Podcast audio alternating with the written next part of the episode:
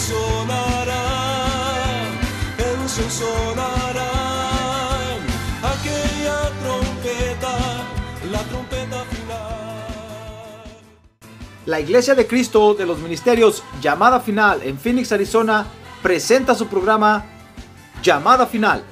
Conscientes de que vivimos los últimos tiempos y que la humanidad necesita escuchar la verdad eterna de Dios, presentamos el siguiente programa con el pastor José Arriaga. Con ustedes, el pastor José Arriaga con el mensaje de la palabra de Dios.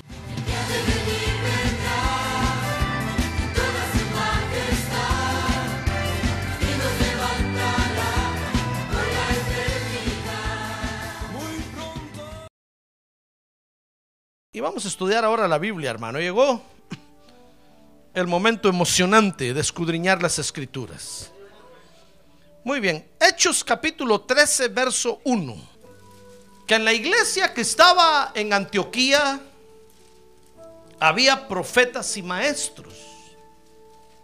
Bernabé, Simón llamado Níger, Lucio de Sirene, Manaén, que se había criado con Herodes el tetrarca, y Saulo Mientras ministraban al Señor, dice el verso 2, y ayunaban, el Espíritu Santo dijo, apartadme a Bernabé y a Saulo para la obra a la que los he llamado. Y entonces, después de ayunar y orar, verso 3, y haber impuesto las manos sobre ellos, los enviaron. Muy bien, quiero que vea en estos versos conmigo lo que vamos a estudiar. Está en el verso 2. Cuando dice que el Espíritu Santo está llamando, fíjese, a dos discípulos. Y dice que los está llamando para hacer una obra especial. Dice ahí el verso 2, que mientras ministraban al Señor y ayunaban, el Espíritu Santo dijo, apartadme a Bernabé y a Saulo para la obra a la que los he llamado. Quiere decir que Dios, fíjese, que el, que Espíritu Santo tiene tareas especiales que hay que hacer, hermano. Amén. Quiere decir que tiene a su lado, el Espíritu Santo tiene tareas especiales, hermano. Dígale, hay tareas especiales. Tiene que hacerse usted el escuadrón especial. Hay tareas especiales que hay que hacer. Y mire qué, qué hermoso es el Espíritu Santo. ¿Quiere decir qué hermoso es el Espíritu Santo? Que se ocupa, fíjese, en estas cosas. Por eso, por eso, fíjese, que el Señor le dijo un día a los discípulos, miren, les conviene que yo me vaya. Porque cuando yo me vaya, entonces voy a, voy a enviar al otro, al Espíritu de verdad. Y Él va a venir y va a estar con ustedes. Como que el Señor, déjenme parafrasear esto, hermano. Como que el Señor dijera, ¿saben qué? Les conviene que yo me vaya porque yo ya no los aguanto. Sí, ¿se acuerdan que un día le dijo a los discípulos, ¿hasta cuándo voy a tener que soportarlos a ustedes? Porque no podían liberar a un endemoniado. Digo, ¿hasta cuándo? Como que les hubiera dicho, ¿hasta cuándo voy a terminar de enseñarles? No aprenden. Y entonces el Señor les dijo, miren, les conviene que me vaya mejor. Porque les voy a enviar al otro. Y, ese otro, ese es como una mamá. Ese sí los va a aguantar. Gloria a Dios. Ya ve usted todo lo que aguantan las mamás, ¿verdad? ¿Ve todo lo que aguantan las mamás o no?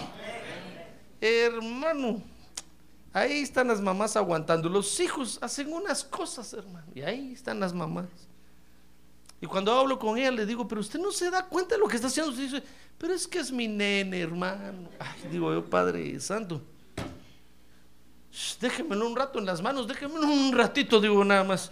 Dice, no, pastor, pero es que es mi hijo. Ay, digo, pues sígalo cargando y aguantando a ver a dónde la lleva. Porque todo lo que aguantan las mamás, hermano. Y ahí están, y ahí están. Ahí está el niño, ahí está el hijo molestando y la mamá, hijo, no moleste. Hijo, no moleste. Hijo. De repente oye el papá, muchacho. Y, el hijo reacciona, hermano. Y, inmediatamente se mete la mamá, abusivo, brusco. Pero el muchacho reaccionó rápido. Pues, pues como que el Señor les hubiera dicho, ¿comprende lo que el Señor dijo? Por hecho, miren, les conviene que me vaya. Porque va a venir el otro. Y entonces el otro los va a guiar a toda verdad. Él va a estar con ustedes hasta el final. Y los va a guiar. Y les va a enseñar. Y los va a consolar. Y los va a comprender. ¿Es cierto o no es cierto? Sí. No estoy diciendo que el Señor Jesús sea menos o más. No, no, no. Lo que pasa es que cada uno tiene su función, hermano. Entonces vino ahora el Espíritu Santo y mire qué tarea tan hermosa que se ocupa, fíjese, en la iglesia de ver qué trabajos hay necesidad de hacer, fíjese. Y entonces comienza a preparar los corazones para que esas tareas especiales se hagan.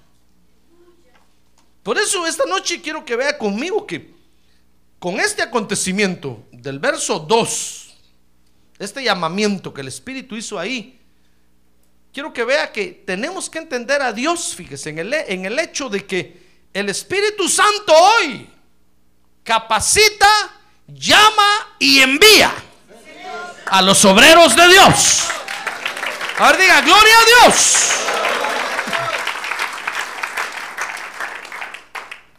A ver, que levantar su mano y decirle, bendito Espíritu Santo.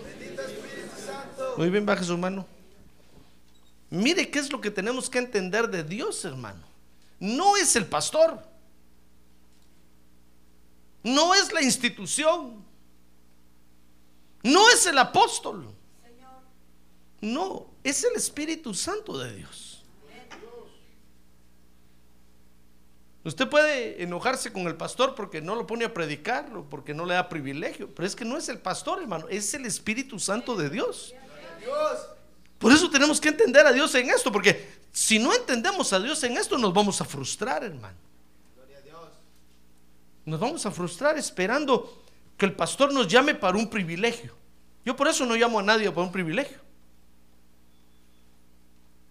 Porque yo espero que el Espíritu Santo le hable a usted, entonces usted venga a hablar conmigo. Si no viene, es porque el Espíritu Santo no lo ha inquietado ni nada. Imagínese si yo lo llamara a usted qué hormiguero me metería en la camisa yo, hermano. En cambio, cuando, cuando usted viene y entonces yo solo le pregunto, Espíritu Santo, en el nombre de Jesús, mira, ¿tú llamaste a este hermano? El Espíritu me dice, yes. Entonces el día de mañana, cuando hay un problema, yo le digo, Espíritu Santo, tú lo llamaste. Jálale las orejas. Entonces el Espíritu Santo me dice, es cierto, yo lo llamé. Entonces va con usted y le jala las orejas. ¿Ve qué, qué fácil es trabajar así? Ahora, si usted no viene, aunque se esté cayendo la pared, no la levantamos, hermano. Pastor, usted qué indolente es, se está cayendo la pared y no hace nada. No, pues, si el Espíritu Santo no hace nada, ¿quién soy yo para hacer algo, hermano? Cualquiera dirá, no, pero es que usted debe de actuar. No, es que no es, le dijo, le dijo el profeta al pueblo, no es con espada ni con ejército, ha dicho Dios sino con su santo y bendito Espíritu. ¡Ah, gloria a Dios! Amén. Por eso le hablaba yo hace un rato del templo que vamos a construir. ¿Sabe que vamos a construir un templo ahí, verdad? Pero nos podemos tardar 20 años, hermano. Si el Espíritu no lo toca a usted, ¿cómo va a dar la lana? Si pastor, no usted, sea agresivo llame a la oveja y arránquele la lana. No, no, no, hermano. No, porque a mí, yo le tengo que dar a Dios cuenta de la iglesia. Y sabe, Dios me puso aquí para adornarlo a usted, porque es la esposa del Cordero. Imagínese si yo yo lo desadorno. Viene usted con sus aretitos de oro ya. Qué hermosa iglesia. Pues estoy hablando de las damas, ¿verdad? No a venir los varones con aretes, hermano. Esa es una costumbre de los egipcios, dice la Biblia. No se va a poner el varón de repente aretes, porque ya lo vamos a ver como egipcio. Y nosotros somos hebreos. Pues viene usted con sus atuendos y sus arreglos y ya Dios lo está adornando, fíjese. Imagínese, vengo yo y lo despojo y le arranco los adornos que Dios le da, ¿qué cuenta le voy a dar yo al Señor, hermano? Cuando el Señor venga un día y lo mire a usted a la cara así, decir, uy, qué feo, ni la cara se lavó. ¿Por qué no te arreglas un poquito? No, es que el pastor así nos tiene desarreglados, despintados, descoloridos. ¿Qué iglesia le vamos a presentar al Señor, hermano? ¿Comprende? Entonces tenemos que entender a Dios, fíjese, en esto, porque es muy importante para el desarrollo de la iglesia. Tenemos que entender a Dios en el hecho de que es el Espíritu Santo el que capacita, llama y envía a los obreros de Dios. No es, esto no es por esfuerzo humano, hermano. Porque el día que usted y yo lo hacemos por esfuerzo humano, mire, un día las fuerzas se nos acaban y dejamos tirado todo. Pero cuando es el Espíritu Santo el que nos empuja, el Espíritu Santo nos da fuerza y energía, ánimo y buena voluntad para seguir adelante, para seguir adelante, para seguir adelante. Por eso, hasta venir a la iglesia, fíjese, es el Espíritu Santo el que nos tiene que traer. Si el Espíritu no nos trae, ¿quién nos va a traer? Nadie nos hace venir, hermano. Ni porque le digan a usted, allá en la iglesia el pastor José Arreaga está dando green carbs. Usted va a decir, no, yo no voy. No voy. Pero cuando es el Espíritu Santo el que nos trae, hermano. shh, truene, llueve o relampaguee, aquí estamos. Ah, gloria a Dios, gloria a Dios.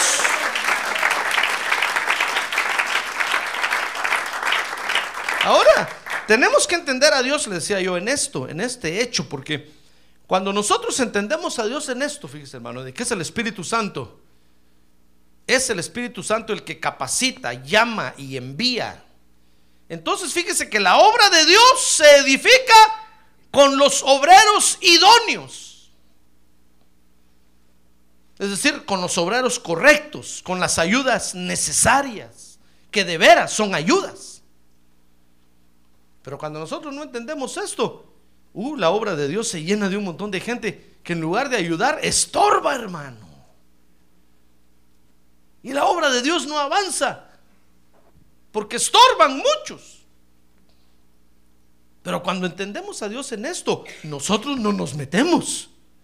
¿Comprende? Es que este asunto, comprende hermano, no es de meterse. Es asunto de que el Espíritu Santo capacite, llame y envíe. Si nosotros nos metemos, entonces nos van a decir los metiches.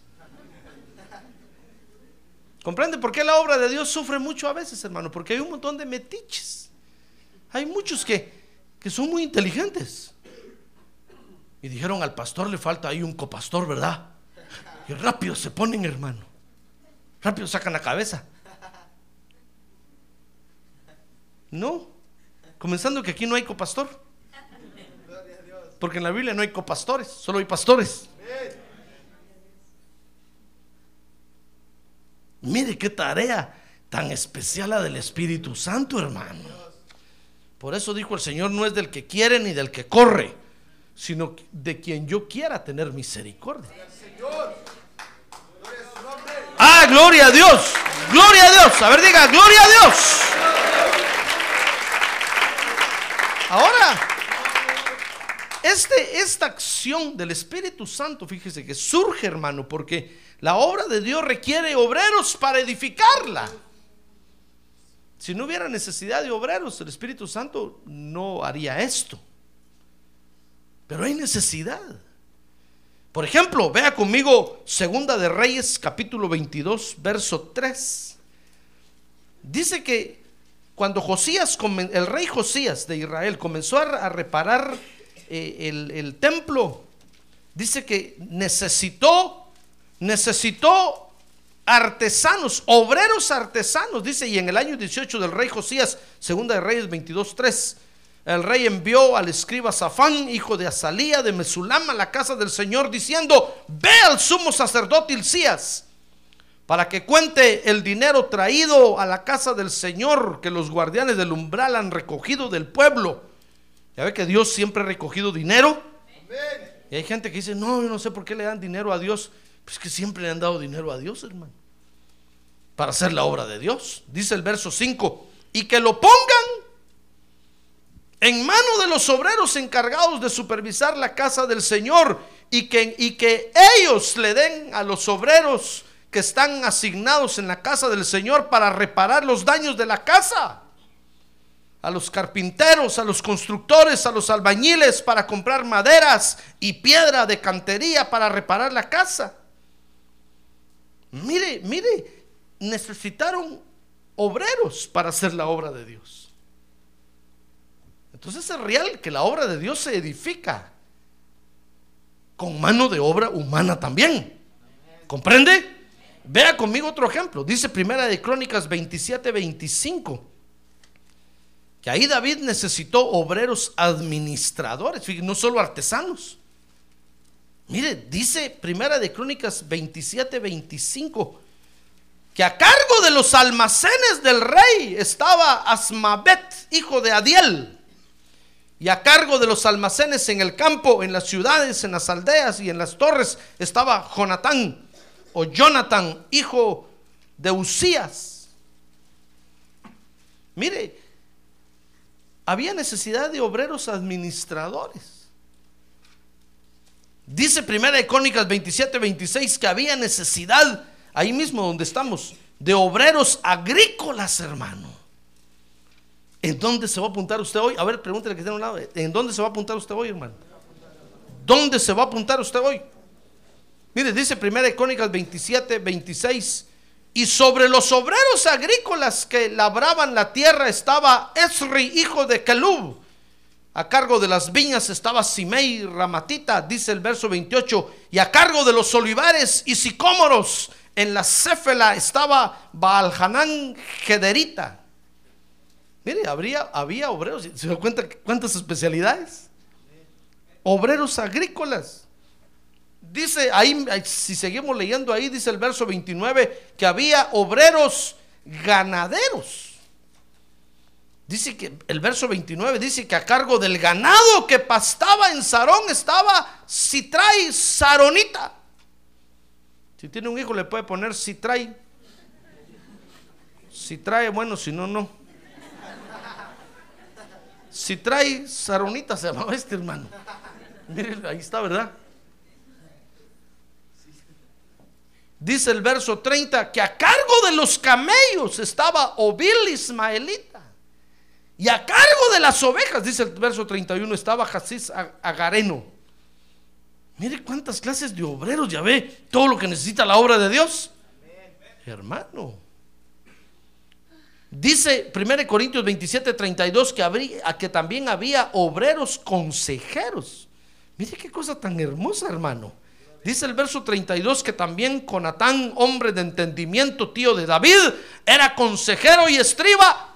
Y Geiel, hijo de Acmoni, instruía a los hijos del rey. Aitofel era consejero del rey y Usai Arquita era amigo del rey. Mire cuántos obreros, hasta amigos del rey, hermano.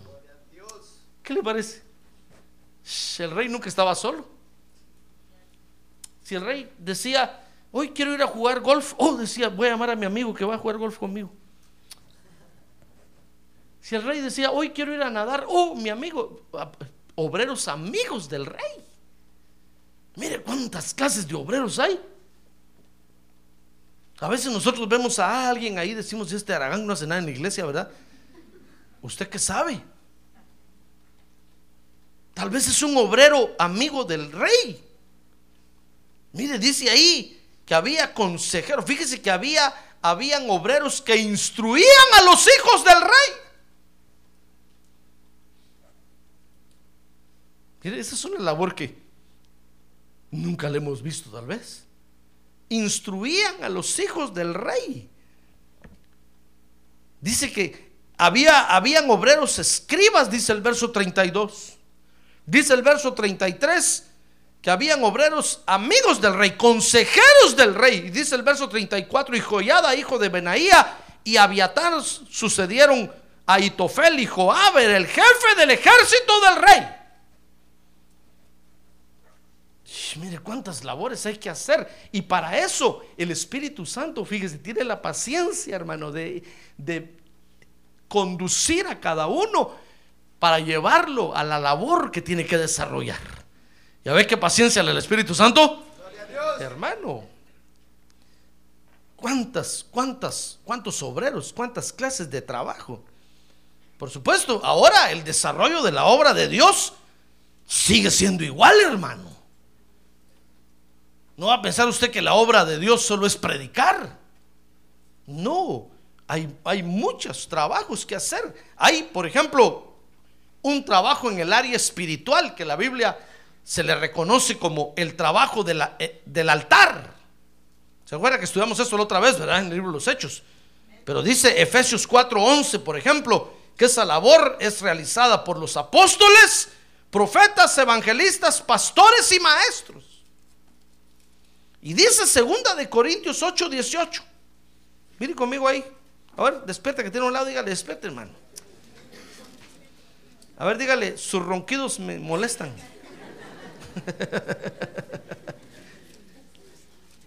ya lo despertó, ¿verdad?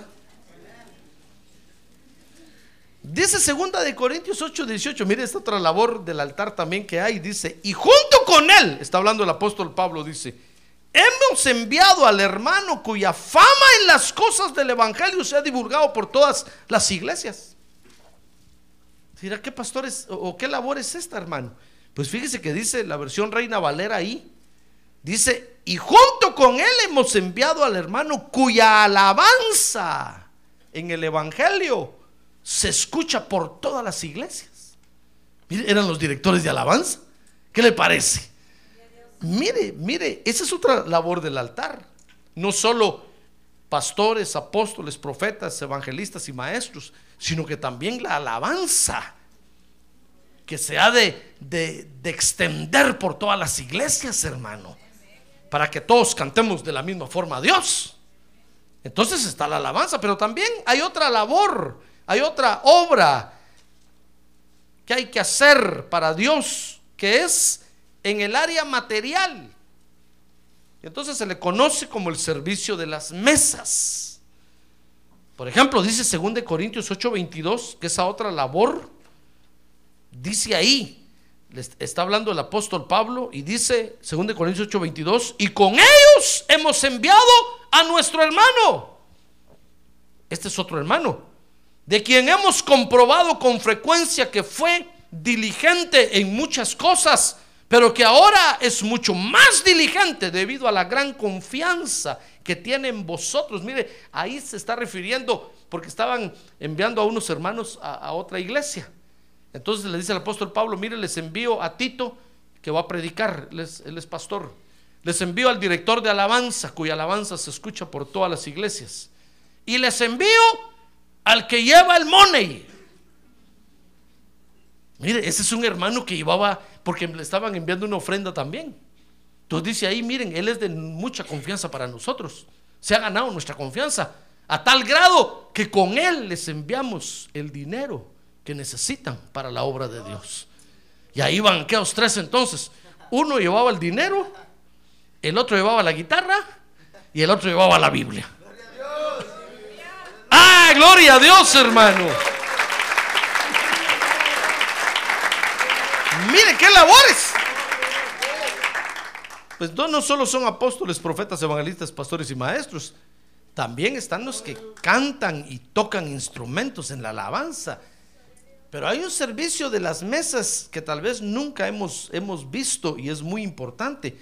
Y es al que el apóstol Pablo se refiere aquí en segunda de Corintios. Segunda de Corintios, ¿qué le dije? 8.22. Son los administradores. Porque la obra de Dios también necesita administradores, hermano. La obra de Dios necesita también hermanos que, lleven la contabilidad, que sepan que 2 más 2 es 4. Que cuando el pastor les diga 2 más 2 son 5, ellos digan, no, pastor, son 4, no ponga 5. Se requiere de administradores, hermano, que velen por el buen funcionamiento de las instalaciones donde nos reunimos. Mire cuántas labores hay que hacer.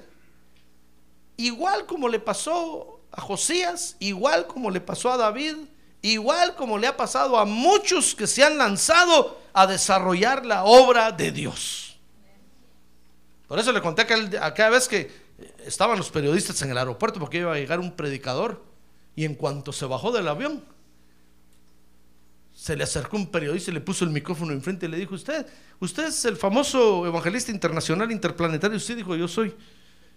Eh, ¿Por qué usted recoge millones de dólares por la televisión? Y entonces le dijo, porque Jesucristo nunca hizo eso.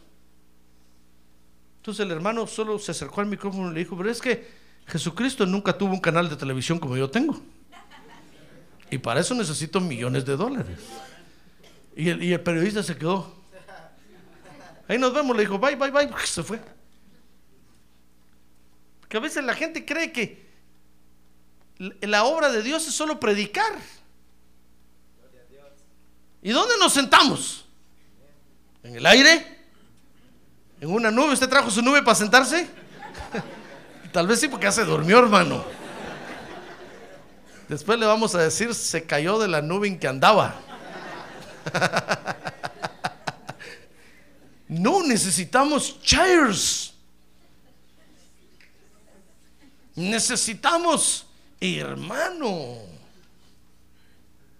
Muchos creen que la obra de Dios no requiere de otra Hermano, la obra de Dios requiere de un mantenimiento terrible, horrible.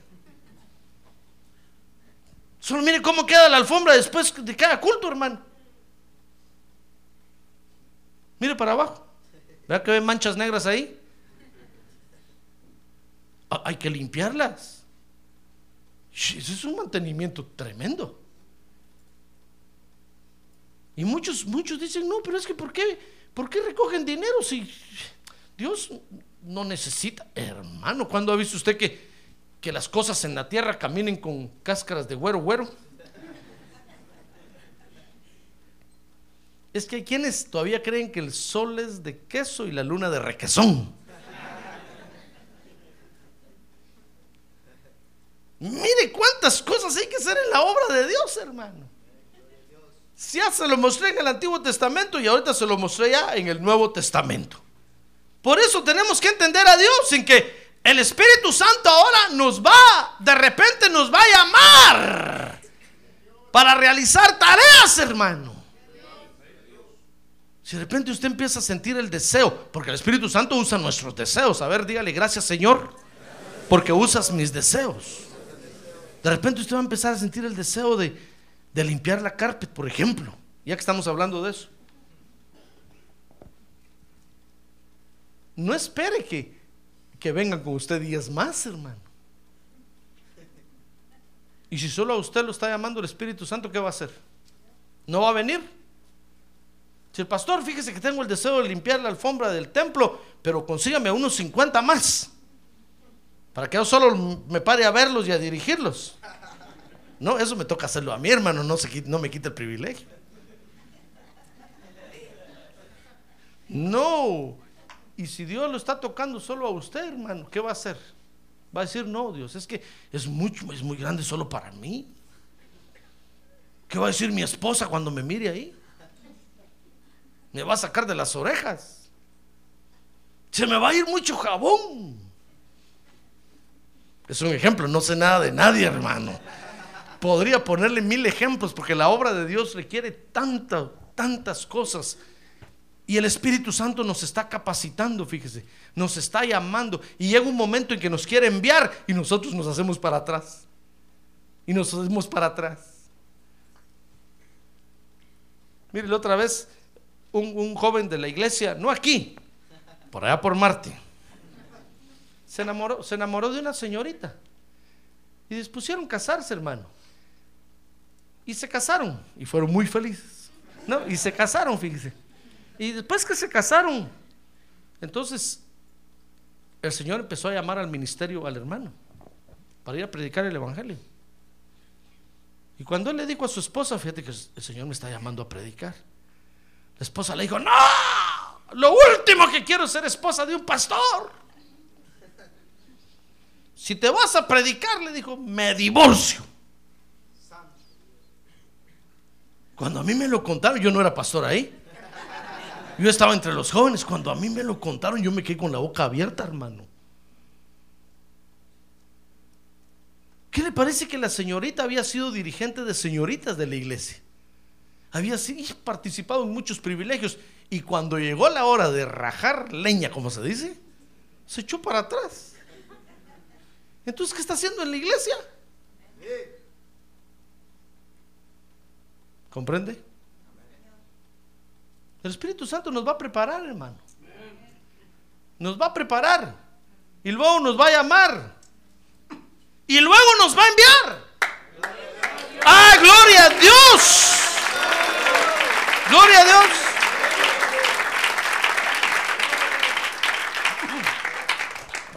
Como cuando estábamos haciendo unas reparaciones eléctricas aquí en el templo. Y apareció un hermano y me dijo, pastor, yo, yo, lo hago. Está bueno, le agarró los cables y empezó. Dije, hermano, ¿y dónde, dónde trabaja usted electricidad o en qué trabaja?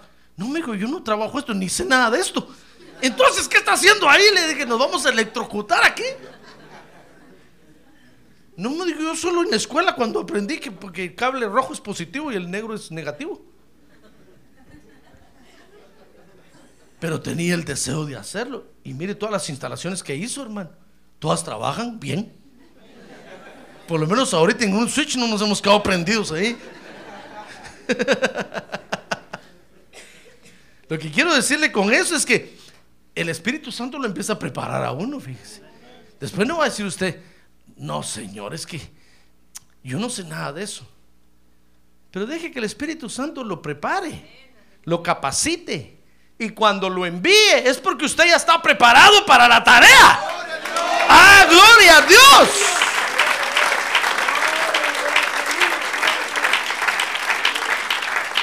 Yo, yo no estudié para ser pastor. ¿Por qué cree que soy tan gritón? Porque mi trabajo era solo de dar gritos. En aquel tiempo no habían walkie-talkies, hermano. Cuando yo trabajaba en lo secular, entonces tenía que gritarle a aquel, ¡Ah! ¡Pasa la madera para allá!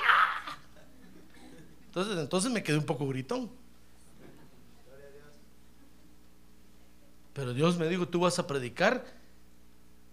Dije, Señor, pero ¿será que tengo buena voz para predicar? ¿Y qué le parece que tengo una voz tan especial que usted se duerme? es tan dulce mi voz que usted se duerme.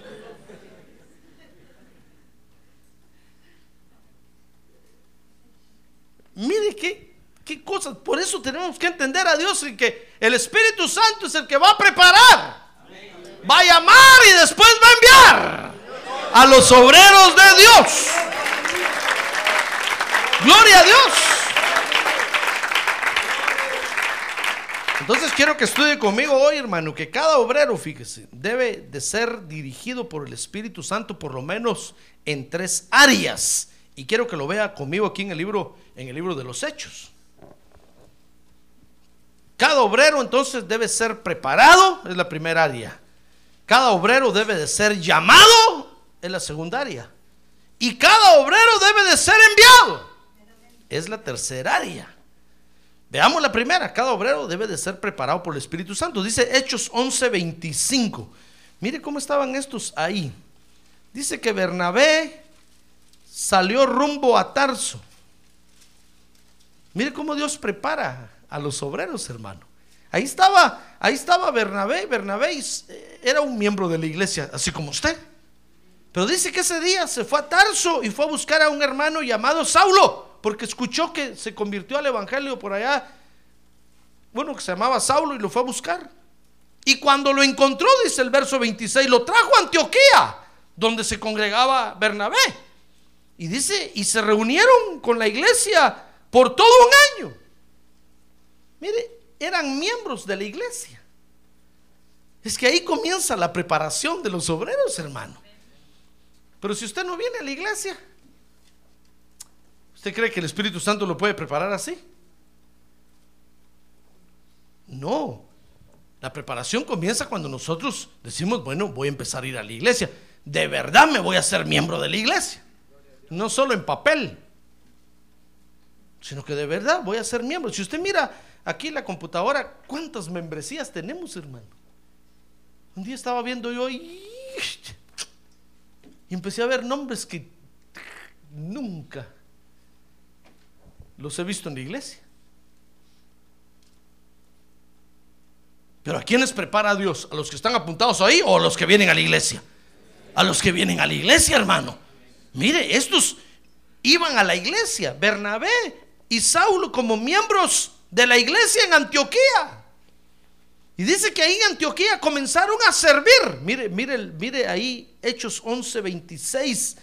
Dice que estuvieron por todo un año en la iglesia y enseñaban a las multitudes y a los discípulos se les llamó cristianos por primera vez en Antioquía. Entonces ahí estaban en la iglesia y ahí servían. Trabajaban tal vez enseñándole, dice ahí a las multitudes, en áreas de enseñanza, pero estaban sujetos a un pastor. Y ahí estaban, ahí estaban aprendiendo, siendo preparados, siendo preparados, siendo preparados por el Espíritu Santo. Tal vez ellos ni se imaginaban, hermano. Ahora dice Hechos 11:29 que los discípulos, mire, conforme a lo que cada uno tenía, fíjese que en otra oportunidad, ¿se acuerda usted que llegó un gran hambre, verdad? Y entonces dice que dispusieron enviar una ofrenda a la iglesia de Judea, en Judea. Y dice que así lo hicieron y entonces escogieron a dos hermanos y dijeron, a ver, a ver, hermanos, ¿a quiénes enviamos? A ver, Saulo y Bernabé, vengan para acá. Y ahí pasaron aquellos al frente y el pastor les dijo, muy bien, por favor, se van a dejar esta ofrenda a Tucson. Es para ponerlo aquí en nuestro terreno, hermano. Por favor, mañana salen temprano y buscan al pastor allá y le entregan esta ofrenda especial. Díganle que se la mandamos porque les va a agarrar un hambre terrible. Por lo menos para que compren provisiones y soporten ese ataque de hambre que va a venir por aquella región. Era un ataque de hambre que, que estaba atacando ahí. Valga la repetición. Y entonces aparecieron Saulo y Bernabé. Mire cómo eran entrenados, hermano. No solamente eran entrenados en privilegios en la iglesia, sino que eran entrenados en confianza. De seguro que al, al otro día llamó el pastor de Judea a Antioquía, hermano, hermano de Antioquía, sí, sí, hermano. Gracias por la ofrenda que nos envió aquí. Aquí vinieron Saulo y Bernabé. Jugando venían en el camino. Pero llegaron aquí, ah bueno, y le dieron ofrenda, sí hermano, muchas gracias, gracias por los mil dólares que nos envió. ¿Cuánto dice?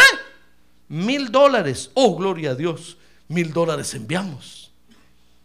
Eran probados y entrenados en confianza. Pero ¿qué le parece que hay, algunos en la iglesia como le pasó por allá a un pastor una vez que terminó el culto y llamó a un diácono y le dijo, a ver hermano, llévese este, las ofrendas y mañana las deposita en el banco. Dice que todavía lo está esperando que regrese, hermano, con la boleta de depósito. ¿Qué le parece que se, se llevó las ofrendas desapareció? Otro día el pastor preguntó al banco, miren, ¿hicieron un depósito? No, no, no hay depósito. Al tercer día, ¿Recibieron un depósito de la iglesia? No, no, no hay depósito. Al otro culto, hermano, ya no llegó el hermano.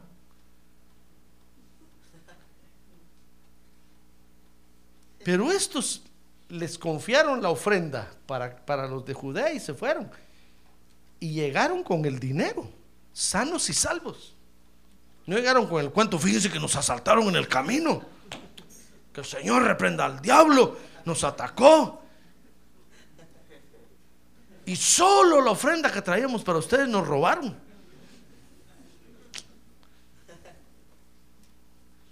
¿Ya ve cómo es el entrenamiento, hermano? Lo que quiero decirle, hermano, es que parte de la preparación incluye hacer todo lo que, lo que se pueda en la obra de Dios. Si usted lo llama y dice, mire hermano, por favor, tráigame aquella escalera y póngala aquí. amén, hermano, con mucho gusto. ¿Dónde? Ven aquí, se la detengo, se la agarro duro. Y después cuando se baje, me la llevo para allá. Sí, hermano, por favor. Todo eso es parte del entrenamiento, hermano. Pero si usted no lo quiere hacer,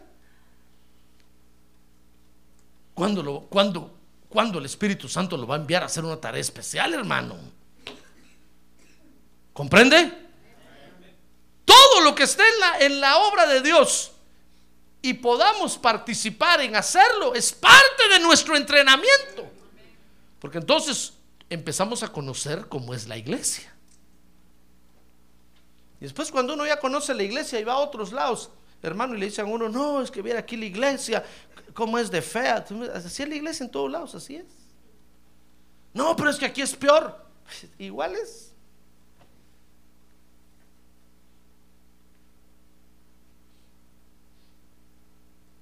La iglesia es igual en todos lados, hermano.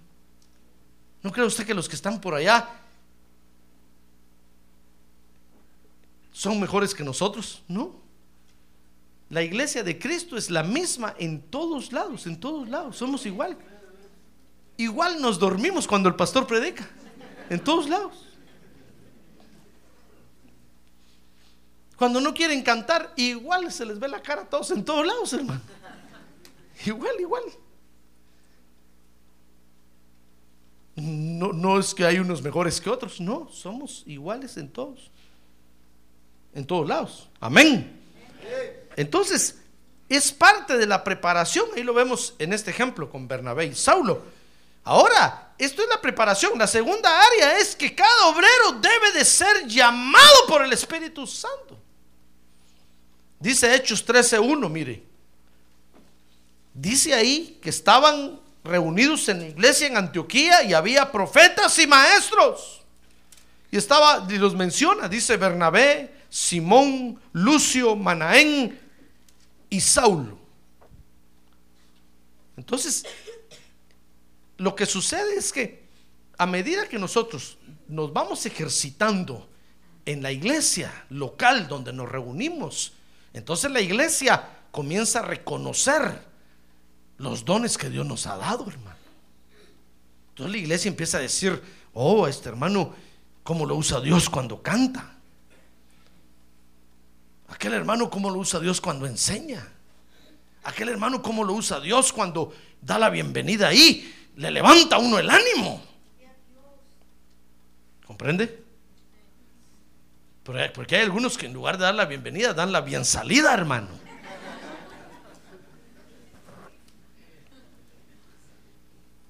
Por eso cancelamos la otra puerta ya de los baños. Esa puerta se mantiene bien cerrada siempre. Porque me di cuenta hay un día que los hermanos ya no entraban por aquí, por la puerta principal, por el lobby, sino que todos entraban por el baño.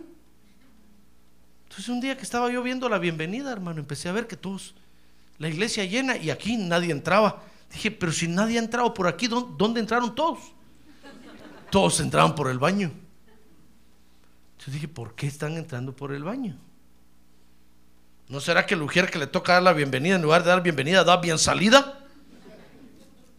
Hermanos, cierren allá, por favor, todas las ovejas que entren por aquí. Y ahora todos entran por aquí, ¿verdad? ¿Sí o no? ¿Ya se da cuenta de eso? Yo di la orden. No se enoje con los sugieres. Entonces, el obrero debe de ser llamado. La iglesia solo eh, comienza a reconocer los dones que cada obrero comienza, comienzan, los dones que empiezan a florecer en cada obrero. Dice ahí que había profetas y maestros y entonces los menciona. Ahora cada obrero debe de ser enviado por el Espíritu Santo. Esa es la otra área. Mire conmigo Hechos 13:2. Dice ahí que estaban reunidos en la iglesia ese día y mientras ministraban al Señor y ayunaban. ¿Comprende por dónde va su preparación entonces? A ver, pregúntale que tiene un lado. ¿Comprende por dónde va su preparación, hermano? que abran la puerta ya un poco. ¿Comprende? Ya le preguntó, a ver, dígale, ¿comprende por dónde va su preparación, hermano? ¿Comprende? Sí, porque, porque fíjese que hay quienes, por ejemplo, hay quienes, por ejemplo, quieren cantar, quieren ser cantores aquí. Pero nunca los miro cantando yo ahí en el culto, hermano. Entonces vienen conmigo y dicen, pastor, quiero ser cantor. Pero, primero que te mire yo cantando siquiera ahí un poco. Ah, pero como le gusta el agarradito del micrófono así. Y el paradito así. Y ya ya se ve con el micrófono y parado así. No, primero, entonces, ¿cómo, ¿cómo localizo yo el llamado que Dios me está haciendo? Pues por lo que tú haces, hermano. No pretenda usted estar en la alabanza aquí si no canta ni danza ahí. ¿Comprende?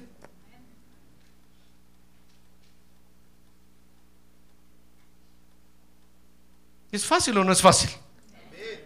Si el pastor es que a mí me gusta predicar, pero nunca va al evangelismo, hermano. Le pregunto al hermano Martín, ¿está yendo el hermano o la hermana fulana? No, hermano, nunca llegan.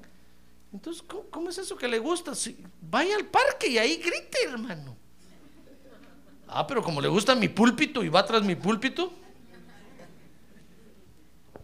Entonces quiere el púlpito. El púlpito se lo regalo y pongo otro nuevo aquí.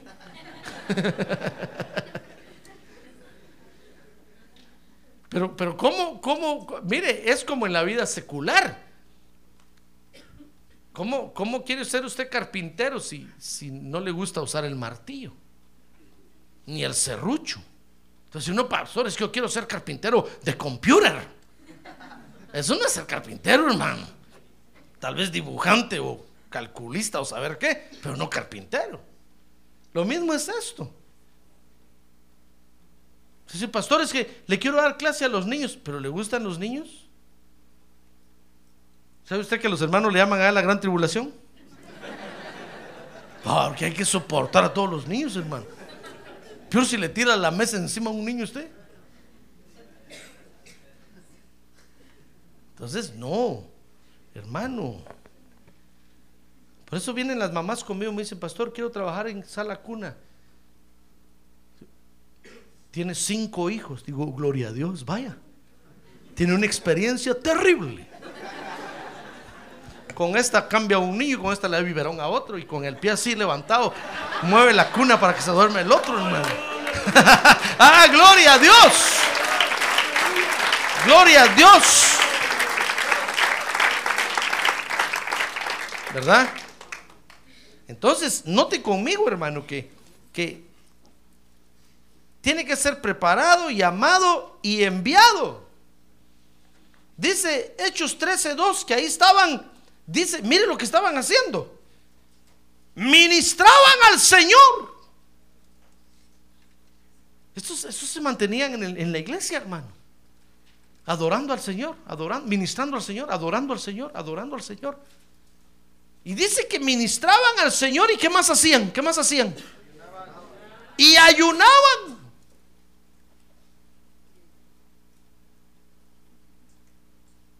Entonces el Espíritu Santo dijo, a esto les gusta esto, ¿verdad? Ya me di cuenta, dijo un día el Espíritu Santo, que no están aquí por interés ni por haraganes. Les gusta. Y entonces dice que dijo el Espíritu Santo, apártenme a Bernabé a Saulo. Mire, no, no habló de los otros, mire todos los que habían ahí. Le mencioné todos los que estaban, ¿verdad? 13.1 dice que estaba Bernabé, Simón, Lucio y Saulo. Y ese día el Espíritu Santo llamó solo a dos. Porque es el Espíritu Santo el que envía, hermano. Usted no ve que los otros se han dicho, ¿y a mí por qué no me manda el pastor? Ah, no. A mí nunca me pone. ¿Solo a qué os pone? No, los otros dijeron amén. Saulo y Bernabé, un paso al frente, por favor. A ustedes los están llamando. Pónganse las pilas y respondan a la altura. Entonces, note que es el Espíritu Santo, hermano. Entonces, las tres áreas en, en, las que el obrero es dirigido por el Espíritu Santo es en ser preparado, en ser llamado y en ser enviado. Pero no es suficiente, porque fíjese que los obreros, dice ahí la Biblia, que deben de ser confirmados, hermano. Si no cualquiera podría decir, fíjese que a mí Dios me habló. Y me dijo que quitemos el techo de aquí, hermano. Que lo pasemos para allá. ¿Comprende? No, tiene que haber, tiene que haber una, una confirmación. Mire, todo lo que hace, todo lo que hace el Espíritu Santo, fíjese, es darle sentido común a las cosas. Pues. Por eso le ponía yo ejemplo de una mamá que tiene muchos hijos que quiere trabajar en sala cuna. Oh, qué bueno es sentido común, tiene mucha experiencia en bebés. Pero va contra el sentido común alguien que quiere estar en la alabanza y nunca lo, veo cantar yo ahí, ni danzar. ¿qué va a hacer aquí? Si aquí se trata de cantar y danzar. ¿Verdad? Entonces, ese sentido común, sencillamente. No es complicado. Esa es la preparación en la que Dios nos lleva. Entonces, la confirmación, fíjese, que los obreros necesitan, en primer lugar, la reciben por la tarea que desarrollan. A ver, diga, la tarea, que desarrollan.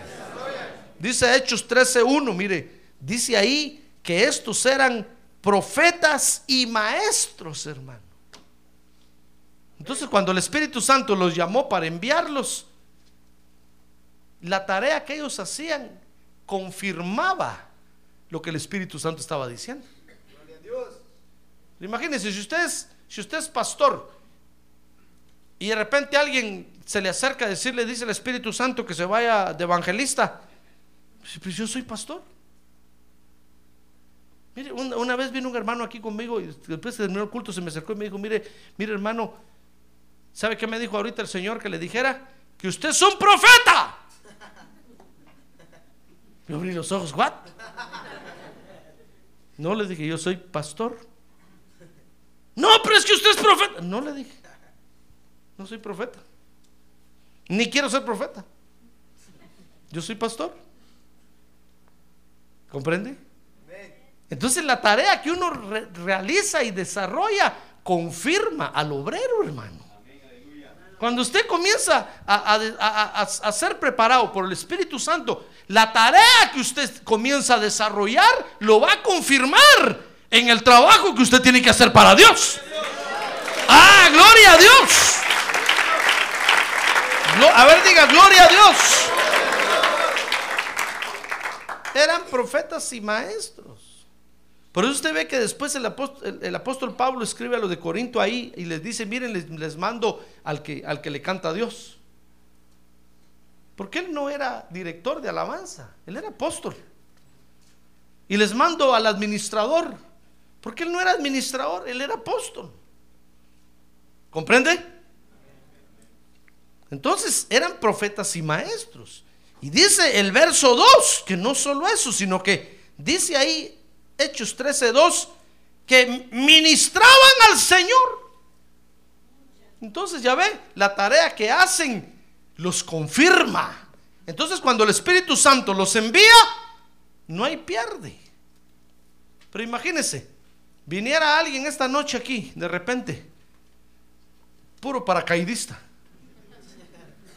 y que alguien le diga, así dice el Señor, tú eres enviado a las naciones. ¿De dónde tela si no hay arañas, hermano? Te voy a decir, recíbalo por fe, por fe, por fe de quién. Pero es que es una palabra para el futuro. ¿Para el futuro de quién, hermano? No. Y entonces salen, dicen, no, entonces ya no vengo a la iglesia. Dios me envía a las naciones a saber a qué. Pero me voy a las naciones y ¡bum! se van a las naciones. De mojados. No, primero hay que recibir una preparación y hay que desarrollarse. Y en el desarrollo, entonces uno comienza a ser, a ser confirmado, hermano. ¿Comprende? A ver, pregúntele que tiene un lado, ¿comprende? Así en inglés, pregúntele, ¿comprende? Ahora, no solo la tarea que desarrollan los confirma. Por eso yo comprendo cuando usted viene conmigo y me dice, mire pastor, fíjese que eh, gracias por el tiempo que me permitió trabajar como maestro de niños, pero ya no quiero trabajar como maestro. Ahora quiero ser ujier. Yo, pues está bueno, pruebe ahí pues. Porque va a encontrar el lugar donde de veras está su llamado y ahí se va a desarrollar. ¿Verdad? Porque la tarea que uno hace lo confirma uno. Y la otra confirmación que el obrero recibe es la confirmación de la iglesia. Mire, dice Hechos 3:3 que a estos, cuando el Espíritu Santo hizo eso, dijo eso, entonces ¿sabe qué hicieron? Dice que los llamaron al frente y les impusieron las manos. Dice entonces, después de ayunar y orar, les impusieron las manos sobre ellos. Porque es una confirmación también, hermano. A veces, fíjese, hay creyentes que creen que no necesitan el reconocimiento de nadie. Una vez me dijo un hermano por allá, no, es que resultó diciendo que Dios lo enviaba de pastor. Era, era un hermano en la iglesia desarrollado, por lo que hacía se confirmaba la tarea que Dios quería que hiciera. Pero un día dijo, no, Dios me manda de pastor, me voy. Entonces yo le pregunté, le dije, hermano, yo sé que Dios te usa en la iglesia, pero ya te aseguraste que el Señor te está enviando. Me dijo, no, él ya me dijo a mí, pero ya le preguntaste a tu pastor si confirma el envío. Y me dijo, no, yo no necesito confirmación de nada. Si Dios me dijo a mí, yo me voy. No necesito el reconocimiento de nadie. Pero dije, pero es que es bíblico. Que todo obrero tiene que ser reconocido por la iglesia, por su pastor. Y entonces el pastor le delega autoridad. Y entonces mire aquí, dice que los llamaron, les impusieron las manos. No, no dijeron, hoy no, quién sabe. No, no, es que sus obras, la obra que hacía nos confirmaba. Entonces habló el Espíritu Santo y todos tuvieron el mismo sentir, los llamaron, les impusieron las manos, hermano para delegarles autoridad. Me dijo, no, pero yo no necesito. Yo me voy porque a mí Dios me habla. Y se fue. Hizo una gran bulla cuando se fue, hermano. Sonó címbalos, sonó trompetas, anunció por televisión, por todos lados. Me voy, me voy, me voy. El siervazazo de Dios. Hizo una gran caravana cuando se fue, se fue. No aquí, eso fue en Júpiter. ¿Qué le parece que al año venía ya de regreso, hermano? Y un día que yo, yo un día lo miré y le dije, ¿andas paseando? ¿Andas de vacaciones? ¿Qué de vacaciones? Me dijo. Ya me vine de regreso con todas mis cosas. ¿y, y qué pasó? No, pero la iglesia ya la dejé con 200 miembros, me dijo. Y se la entregué a no sé qué pastor. Y leí allá, hice esto, hice el otro. Pero entonces, ¿por qué estás aquí si Dios te está usando allá? Mentiras, hermano. Que si a los pocos otros meses el hogar se le partió en pedazos. Ah, dije yo, este hermano.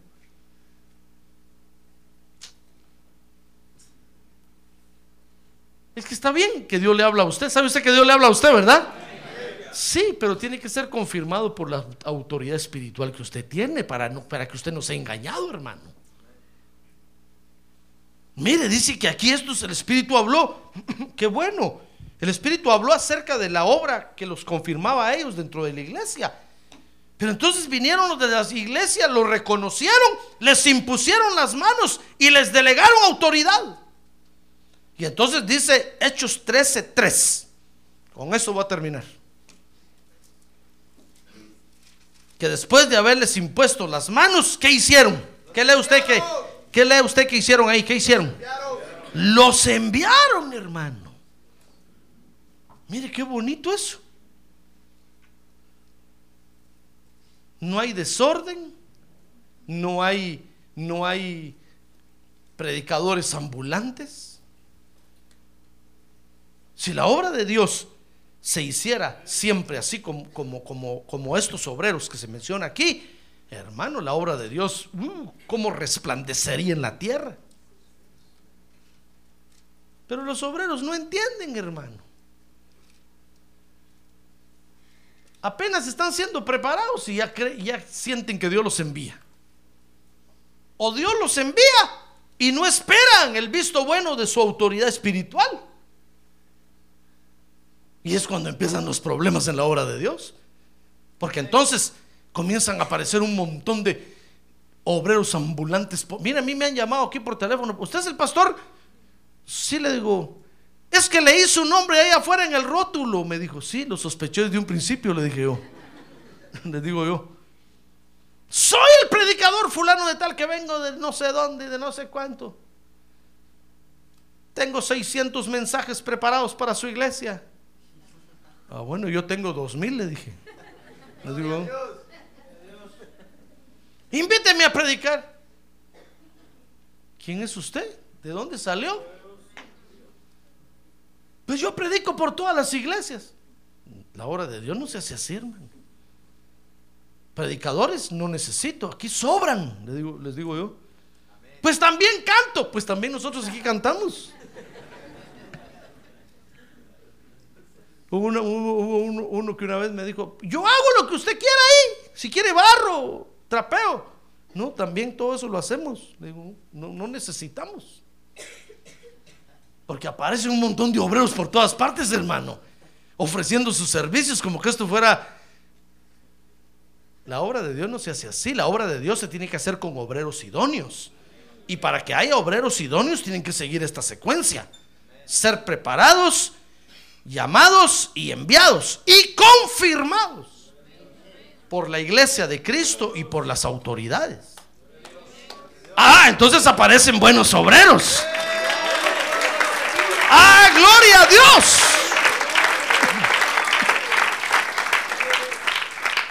¿Ya ve cómo funciona el asunto? Si no lo hacemos así, hermano, entonces lo que vamos a hacer es, en lugar de, de hacer la obra de Dios, la vamos a deshacer. Porque no vamos a ser obreros idóneos. Por eso tenemos que entender a Dios en esto. ¿Comprende lo que tenemos que entender? Tenemos que entender a Dios en el hecho de que el Espíritu Santo es quien llama, prepara y envía a los obreros. Si no lo ha enviado a usted, pregúntele por, ¿por qué no me has enviado a mí, Señor. Si no lo ha preparado a usted, pregúntele por qué no me has preparado a mí, Señor. ¿Por qué no me has llamado? Es el Espíritu Santo, no es el pastor. Así es que no se enoje conmigo. A ver, dile que tiene un lado, no se enoje con el pastor, hermano. No se enoje con el pastor. Es el Espíritu Santo de Dios el que prepara, llama y envía. Amén. La iglesia y los ministros lo único que hacemos es confirmar lo que vemos que Dios está haciendo en usted. Eso es todo lo que hacemos. Pero nunca damos, ni mandamos, ni enviamos. No, no, no, no. Solo confirmamos. ¿Sabe cómo es eso? Como cuando usted se casó. ¿Se acuerda cuando se casó, verdad? A ver, acuérdese un ratito cuando se casó. No se ponga a llorar, no se ponga a llorar, ya, ya. Muchos, fíjense que muchos creen que la iglesia es la que casa. La iglesia no casa, hermano. El juez es el que casa. Ahí es donde usted firma el contrato y es donde queda amarrado. Entonces, ¿qué hace la iglesia? La iglesia solo bendice, solo reconoce que usted está cumpliendo con la ley. Entonces, yo como pastor suyo y la iglesia, todos juntos aquí, lo bendecimos porque reconocemos que usted está cumpliendo con la ley. Así es eso. El Espíritu Santo lo empieza a preparar a usted y empezamos a ver que usted empieza a florecer en un área de trabajo. O decimos, gloria a Dios, el Señor está usando a este hermano, a esta hermana ahí, gloria a Dios. Y usted empieza a, desarrollar más y a desarrollar. Entonces llega un momento en que el Espíritu Santo habla. Entonces nosotros lo confirmamos y decimos, es cierto. A mí me consta que hace años está ahí haciendo eso. Y lo ha desarrollado y lo ha perfeccionado. Entonces ahora que luce Dios para gloria de Dios. Amén. Amén. Eso es lo que tenemos que entender de Dios. Muy bien, cierre sus ojos. Cierre sus ojos, hermano. Qué importante es esto. Porque tenemos que aprender a hacer la obra de Dios, hermano. Es cierto que la obra de Dios es fácil. El Señor Jesús dijo, miren, tomen mi carga, es ligera y fácil. No es pesado. Pero tampoco es para que se haga como caiga. O para que la hagan los que quieran. No. Se requiere de preparación, llamamiento y envío de parte del Espíritu Santo. Así es como surgen los, los obreros que la iglesia necesita. De esa forma la obra de Dios va a resplandecer, hermano. Y eso es lo que queremos, ¿verdad? ¿Quiere ponerse de pie un momento y decirle, Señor, me pongo en tus manos para que hagas de mí un obrero digno, un obrero idóneo para tu obra? Levante su mano en alto, levante su mano en alto. Y dígale, Señor, me pongo en tus manos para que me prepares. Me pongo en tus manos para que me llames. Y me pongo en tus manos para que me envíes. Prepárame como un obrero para ser un obrero idóneo en tu obra. Porque Dios necesita esos obreros, hermano. Hay muchas áreas donde trabajar, pero con obreros así, con buenos obreros. Padre, hoy te damos gracias por tu palabra y te damos gracias porque te queremos entender en esto, Señor. No queremos meter las manos en tu obra, sino queremos que seas tú el que nos prepare, que seas tú el que nos llame y que seas tú el que nos envíe finalmente a hacer esas tareas especiales que tu obra necesita, Señor. Porque queremos que sean para gloria de tu nombre. Quiere decirle, queremos que sea para gloria de tu nombre, Señor. Queremos que sea para gloria de tu nombre. Úsanos para gloria de tu nombre. Úsanos para gloria de tu nombre.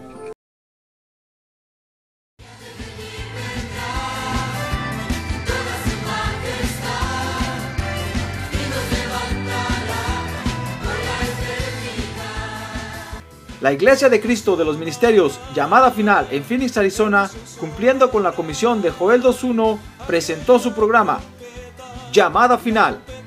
Esperamos que nos vuelva a sintonizar la próxima semana a la misma hora por esta emisora. Los invitamos a nuestras reuniones en el 6023 Norte 71 Drive, esquina con Bethany Home Road. Para mayor información puede llamarnos al 623-934-1259 o visitarnos en la internet al www.llamadafinalphoenix.com.